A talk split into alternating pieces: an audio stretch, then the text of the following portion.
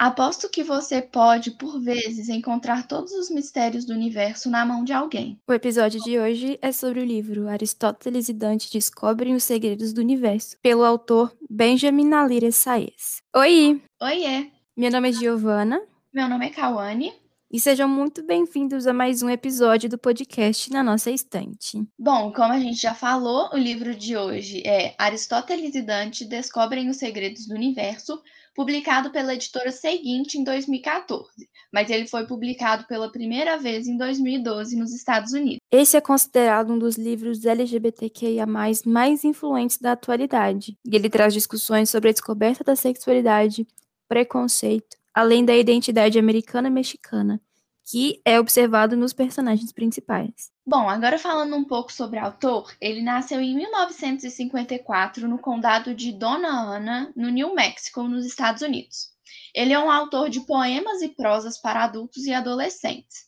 Ele é o quarto filho de sete e ele foi criado em uma pequena fazenda perto de Mesilla, em New Mexico. Ele se formou pela Las Cruces High School em 1972. Depois ele entrou no Seminário São Thomas em Denver, no Colorado, e recebeu o diploma em Humanidade e Filosofia em 1977. Ele estudou teologia na Universidade de Louvain, na Bélgica, de 1977 até 1981. Ele foi padre por um tempo em El Paso, no Texas. E aí, em 1985, ele começou a estudar inglês e escrita criativa na Universidade de El Paso, no Texas.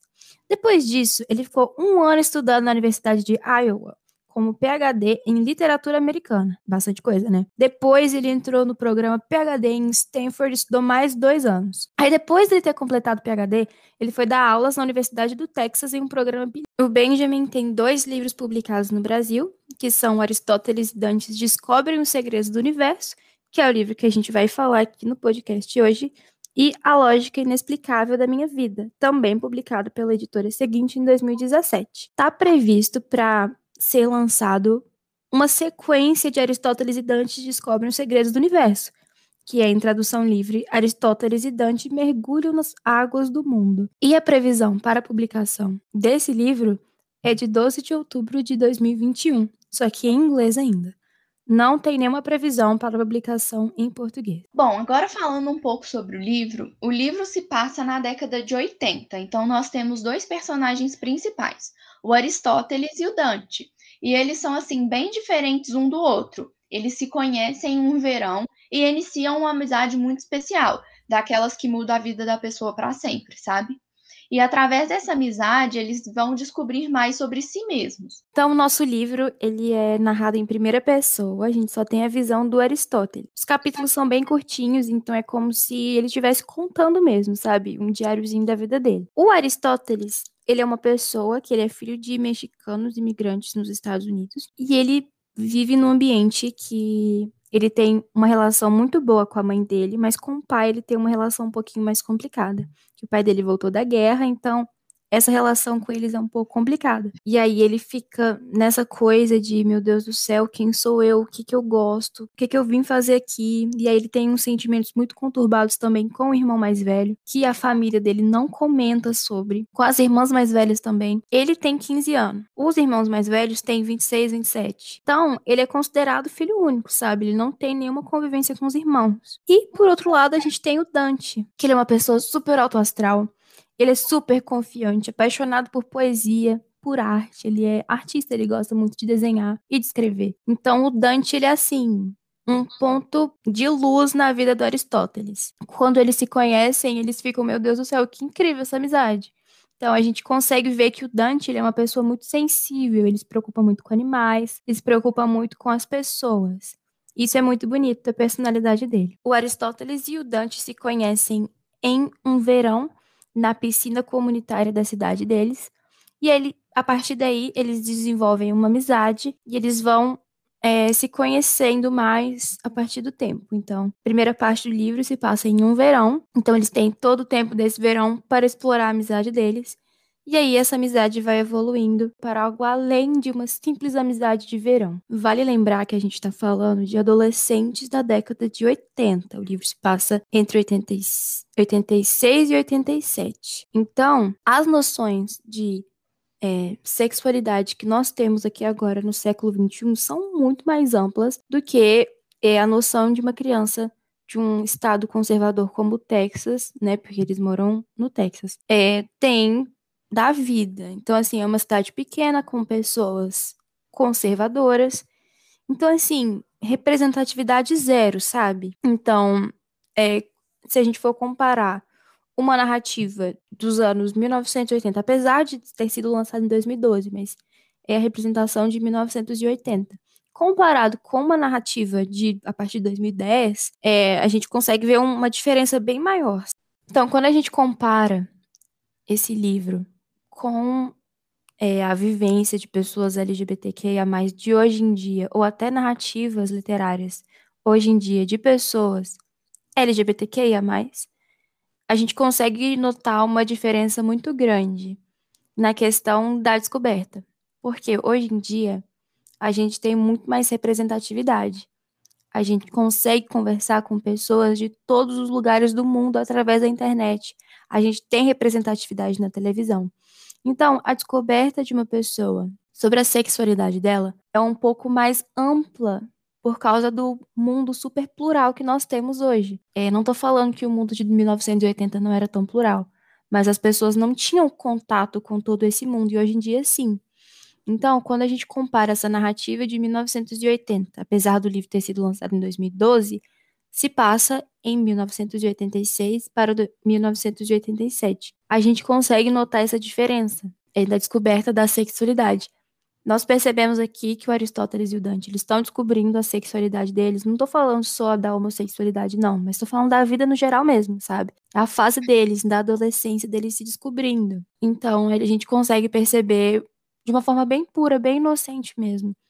Deles se descobrindo, percebendo o que, que eles gostam, percebendo o que, que eles notam nos colegas, não apenas um no outro, sabe? E vale lembrar também que a gente está aqui numa sociedade super heteronormativa, ok? Então, 1986, uma sociedade super heteronormativa num estado super conservador de família mexicana religiosa, certo? Então, vale lembrar que nem sempre o romance LGBTQIA+, vai começar no romance desde a primeira página, né? Então, o livro vai muito além do romance em si, sabe?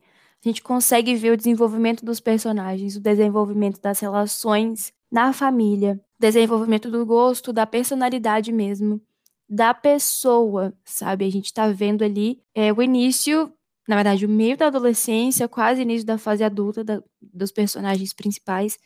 Então, eles estão na super desenvoltura de vida mesmo. E é muito legal, muito bacana ver pe as pessoas que eles estão se tornando. A gente vê no início duas criancinhas, sabe? No verão e no final, mesmo que seja só um ano depois, é, eles muito diferentes, muito mais crescidos. E é muito legal ver esse desenvolvimento. É um livro que deixa a gente de coração quentinho mesmo, porque a gente consegue se sentir próxima dos personagens, sabe? Eu fiquei com vontade de abraçar eles, porque eu consegui ver eles se desenvolvendo como pessoas. Eu fiquei, ai, que lindeza. Falando agora até um pouco do mundo real aqui, né? Foi só em maio de 1990, há 31 anos atrás, que a Organização Mundial da Saúde retirou a homossexualidade da classificação estatística internacional de doenças e problemas relacionados à saúde, né? Porque antigamente era considerado uma doença. Eles achavam que era um transtorno antissocial de personalidade. Então, isso mostra também é, como era mais difícil, né, naquela época, é, você falar abertamente sobre isso. Só que, há 48 anos, lá nos Estados Unidos, um médico chamado Robert Spitzer, ele estava fazendo uma pesquisa e ele determinou que a homossexualidade não é uma doença. Tanto que é, a gente. A gente não. Eles usavam a palavra homossexualismo ao invés de homossexualidade. Esse ismo aí se refere à doença. Então, ele fez um estudo é, e apresentou e colocou no Manual Diagnóstico e Estatístico de Transtornos Mentais, que é considerada a Bíblia da Psiquiatria nos Estados Unidos, que a homossexualidade não é uma doença. Antes era considerado um transtorno antissocial de personalidade. E ele argumentou que essa lógica podia ser dita para pessoas heterossexuais também. Então, o conceito de doença caiu por terra. E aí, tanto que, se a gente for falar que um transtorno da homossexualidade, né? É, a, o transtorno está sempre ligado à angústia, a sofrimento e incapacidade da função social, que não era o caso, né? Isso representou uma grande mudança nos Estados Unidos, e aí depois de 17 anos, a OMS tirou homossexualidade da lista de doenças, que é um grande passo para a comunidade. Em 1986, teve um caso na Suprema Corte dos Estados Unidos chamado Bowers versus Hardwick, e foi decidido que a lei da sodomia era constitucional. Assim, foi passado a ser considerado crime o sexo oral e anal consensuais entre adultos em ambiente privado. Assim, foi analisada com enfoque nas relações homossexuais, mesmo que não tinha, mesmo que não tivesse nada escrito definido exatamente sobre isso na formatação dessa lei. Já em 2003, teve um outro caso da Suprema Corte, chamado Lawrence versus Texas, em que um casal foi encontrado foi assim, a casa deles foi invadida, eles estavam tendo uma relação sexual, dois homens, e aí eles foram presos por isso lá no Texas. E aí começaram esse e aí começaram essa análise de caso, e aí no final das contas, a corte derrubou essa lei de sodomia no Texas. E aí, por extensão, invalidou todas as leis de sodomia que existiam nos 13 estados, que ainda existiam nos Estados Unidos. E aí, a atividade sexual entre pessoas do mesmo sexo se tornou legal em todo o território dos Estados Unidos. E aí, esse caso de 1986, em que esses homens também tinham sido condenados, é, esse veredito foi revertido, porque agora não era uma coisa ilegal, né? Agora falando de uma coisa boa, né? Em 2015, assim, boa mais ou menos, porque demorou muito, né? Mas em 2015, numa decisão histórica, a Suprema Corte dos Estados Unidos legalizou o casamento entre pessoas do mesmo sexo em todo o país. Então, os 13 estados que ainda proibiam não podiam mais barrar os casamentos entre homossexuais. Então, passou a ser legalizado nos 50 estados americanos. Essa decisão veio por cinco votos contra, contra quatro. Agora, falando de Brasil, Somente no dia 14 de maio de 2013, o Conselho Nacional de Justiça determinou que o casamento de pessoas entre o mesmo sexo era legal aqui no Brasil. Então, aqui foi uma grande vitória para a comunidade LGBTQIA, que agora consegue viver o amor na legalidade, né? Não tem que só falar que tá casado, tá? Tem que ter o direito mesmo, né? Questão de direito civil. Em 13 de junho de 2019, o Supremo Tribunal Federal determinou que a discriminação por orientação sexual e identidade de gênero passe a ser considerada um crime. A gente tem que lembrar também que a gente está num país muito conservador que, infelizmente, essa luta não é muito, como posso dizer, respeitada. Então, infelizmente, o Brasil é o país em que mais mata pessoas transexuais no mundo. Então, a gente tem esse direito aí que é criminalização da discriminação, mas a gente não está muito bem ainda não. A gente tem esperança que o cenário se torne melhor. A pequenos passos a gente vai conseguir. Enquanto aqui a gente tem essa lei, tá meio cacunda, mas ela existe, nos Estados Unidos não tem lei nenhuma que ampare explicitamente a comunidade LGBTQIA+.